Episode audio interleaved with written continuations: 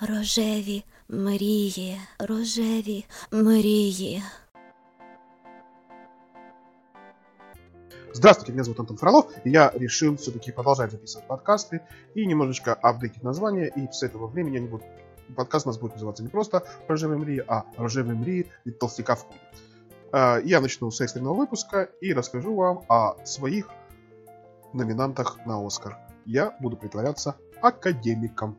Приятного прослушивания. Не, все, не во всех номинациях я проголосую, некоторых выберу. Это будет первая часть подкаста, которая будет сразу, а вторая часть будет подкаста по результату, э, которые реальные академики выберут, и будем сравнивать, кто из нас оказался лучше прогнозистом. Ну, оказался ли я вообще хорошим прогнозистом, и совпадает ли мое мнение с мнением, с мнением большинства академиков. Поэтому начнем вручать свои Оскары. Я сразу пропускаю короткометражные, документальные игровые роли, потому что не видел этих фильмов и вряд ли увижу, да, ну, может быть, победителей увижу, а другие вряд ли увижу, ну, будем надеяться, может быть, такие варианты существуют, и мы сможем увидеть эти короткометражные работы. Первая награда — это лучший короткометражный анимационный фильм.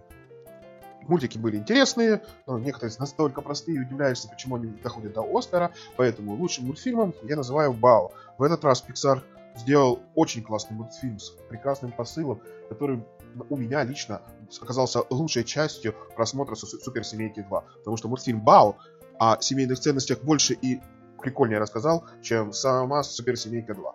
Следующая работа, следующая номинация «Лучшая работа художника-постановщика». Э, В номинантах все прекрасные работы, художи... там одежда, все это привычные работы. Мне кажется, что какие-то новые штуки в этом. Здесь нужно наградить тех, кто пытается что-то неожиданное сделать. И я награжу, вот, ну, я голосую за Черную Пантеру. Да, именно за Черную Пантеру художники-постановщики там просто так отработали, что ни, ни один фильм в этом году, на мой взгляд, не попал, э, ну, не может с ними соревноваться. Так, лучший саундтрек. Э, сложная номинация, потому что это вкусовщина, кто-то любит такую музыку, кто-то другую музыку, но я все-таки выберу здесь э, черную Пантеру э, с ее саундтреком э, Тувика Горансона, который очень четко подчеркнул не оригинальный саундтрек, а еще и музыку от Кэтрика Ламара, и они так друг друга дополнили, и действительно выступили тандемом, и лучшим оригинальным саундтреком назову Черный Пантер. В, в оригинальной песне соревнований нет, уже делаются пародии, ком... снимаются какие-то еще штуки, уже миксы записано, и здесь это будет Шалоу э, из фильма Брэдли Купера «Рождение звезды». Просто других вариантов, ну, другие песни, может, даже и лучше сделаны, но у них нет шансов бороться с современной, современным уже хитом, который, ну, Брэдли Купер и Леди Гага делают все, чтобы хотя бы этот Оскар отхватить. А, лучшие грим и прически, ну, здесь Конечно, номинантов не так много, и выбор стоит между обычной костюмной драмой и тоже костюмной драмой, но более современной. Ну, здесь я бы хотел наградить все-таки, я бы выбрал власть или, или власть, потому что работа здесь с гримом позволила действительно увидеть не только чудеса переедания от Кристина Бейла, но Кристина Бейла в этот не увидишь. Ну, поставьте туда Дика Чейна и Кристина Бейла, не с первого раза можешь понять, кто из них кто. И это не только из-за того, что Кристиан Бейл покушал, а его все-таки с гримом хорошо работает. А, Лучшие визуальные эффекты — это в этой номинации Дисней борется с Диснеем. А, Я не знаю, как это все строится в самой корпорации, почему они все фильмы на визуальные эффекты продвинули. Я бы здесь выбрал неожиданного победителя, я бы наградил Кристофера Робина. Может, фильм не выдающийся и ничего такого супер активного открытия в нем нету, но так как сделаны игрушки, кажущимися вот именно грязными и потрепанными, но способными тебя спасти, этого заслуживает внимания, и это действительно крутая работа, а не просто работа на зеленом или синем. Поэтому Кристофер Робин. Лучший монтаж. Хорошая номинация. Здесь без проблем я выбрал победителя в этой лучшем монтаже. Явным победителем является Черный Клановец, потому что э, Барри Александр Браун делал все, чтобы помочь э, рассказать историю Спайка. Сделал все, чтобы история Спайка Ли обвела эти все краски. М- Меньше спецэффектов, больше монтажных решений, э, склеек. Может быть, немножечко грубовато, но это очень крутая работа, и можно ей только восхищаться.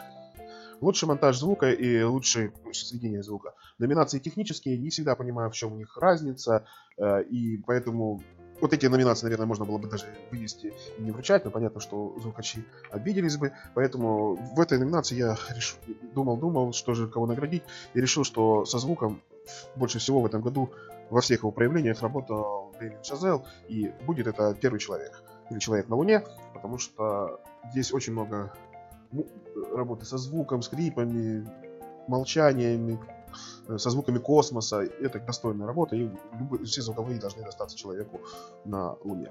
Или первому человеку. А, костюмные. Лучшие костюмы. А, конечно, здесь бы так и хочется сразу включить фаворитки. Это костюмная драма, которая сделана обычными стандартными решениями. И непонятно, почему она должна победить. Также непонятно, почему мы должны награждать э, фильм э, Мэри Поппинс возвращается, потому что это использование старых наработок костюмов и повторений. Поэтому стоит в, этом, в этой номинации наградить Черный Пантер. Новые костюмы. Я не видел, чтобы так представляли африканцев. Это действительно крутая работа, проделанная э, костюмерами, и Черная Пантера должна здесь выиграть. А, лучшая работа оператора. Ух, я здесь долго думал, кому выделять. При всех там номинациях лучшим все-таки операторскими работами будет два черно-белых фильма «Рома» и «Холодная война». И Вручить надо бы, наверное, Лукаш, Лукашу Залю, потому что он второй раз показывает, что можно снимать старомодно и современно одновременно. Его кадры запоминаются и долго стоят перед глазами. Рома слишком же технично, и не хватало именно живости камеры, поэтому здесь «Холодная война». Лучшая, лучшая работа оператора «Холодная война». Лучший анимационный фильм. Так, что... Я бы хотел, чтобы это был бы Ральф, но Ираль побеждал, побеждал, побеждал, пока не появился Человек-паук сквозь вселенную.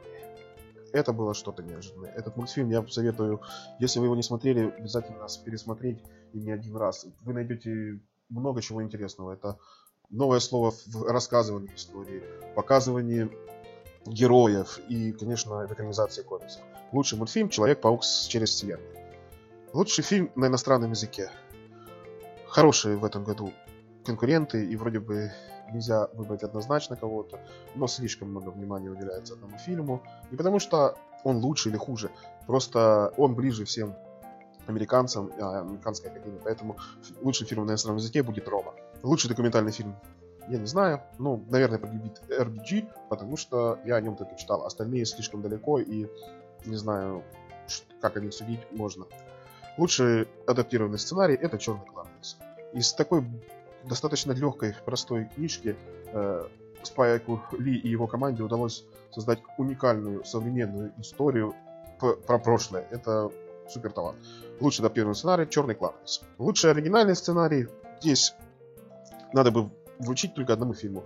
Дневнику Пастыря, потому что э, Дневник Пастыря стоит посмотреть. Это действительно оригинальный сценарий, который заслуживает награды больше, чем любые другие. Лучший режиссер, я бы хотел, чтобы был Спайк Ли, но я буду честен, Спайк Ли не справился. Лучший режиссер Альфонс Куарон.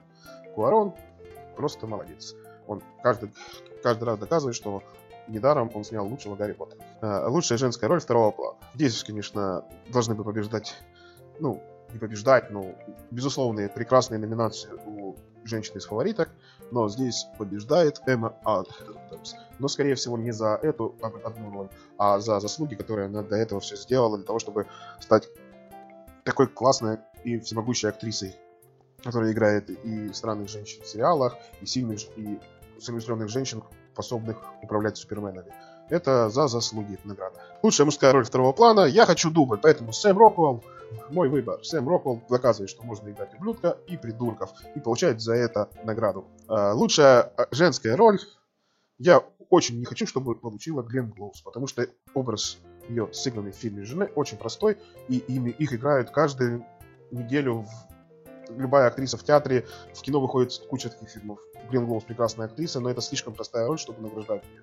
Поэтому мы награждаем Оливию Колман. Оливия Колман доказала, что имея меньше время на экране, можно быть главной актрисой и выиграть у двух молодых баб. Именно я про фильм говорю, что она в фильме выиграет, а здесь я награждаю лучшая актриса Оливия Колман. Лучшая мужская роль. Но здесь я бы наградил Кристиана Бэла. Кристиан заслужил. Может быть, действительно перестанет издеваться над собой, когда у него будет главный Оскар. Это Кристиан Бейл из «Власти». Лучшим фильмом А я вот такой буду нестандартный и назову, что лучшим фильмом будет Рома. Да, Рома получит две лучших статуэтки. Лучший фильм и лучший фильм на иностранном языке. Такого невероятности, невероятно, но я надеюсь, что невероятность может, невероятное может произойти, и я надеюсь, что это будет в этом году. 2019 год будет очень невероятно.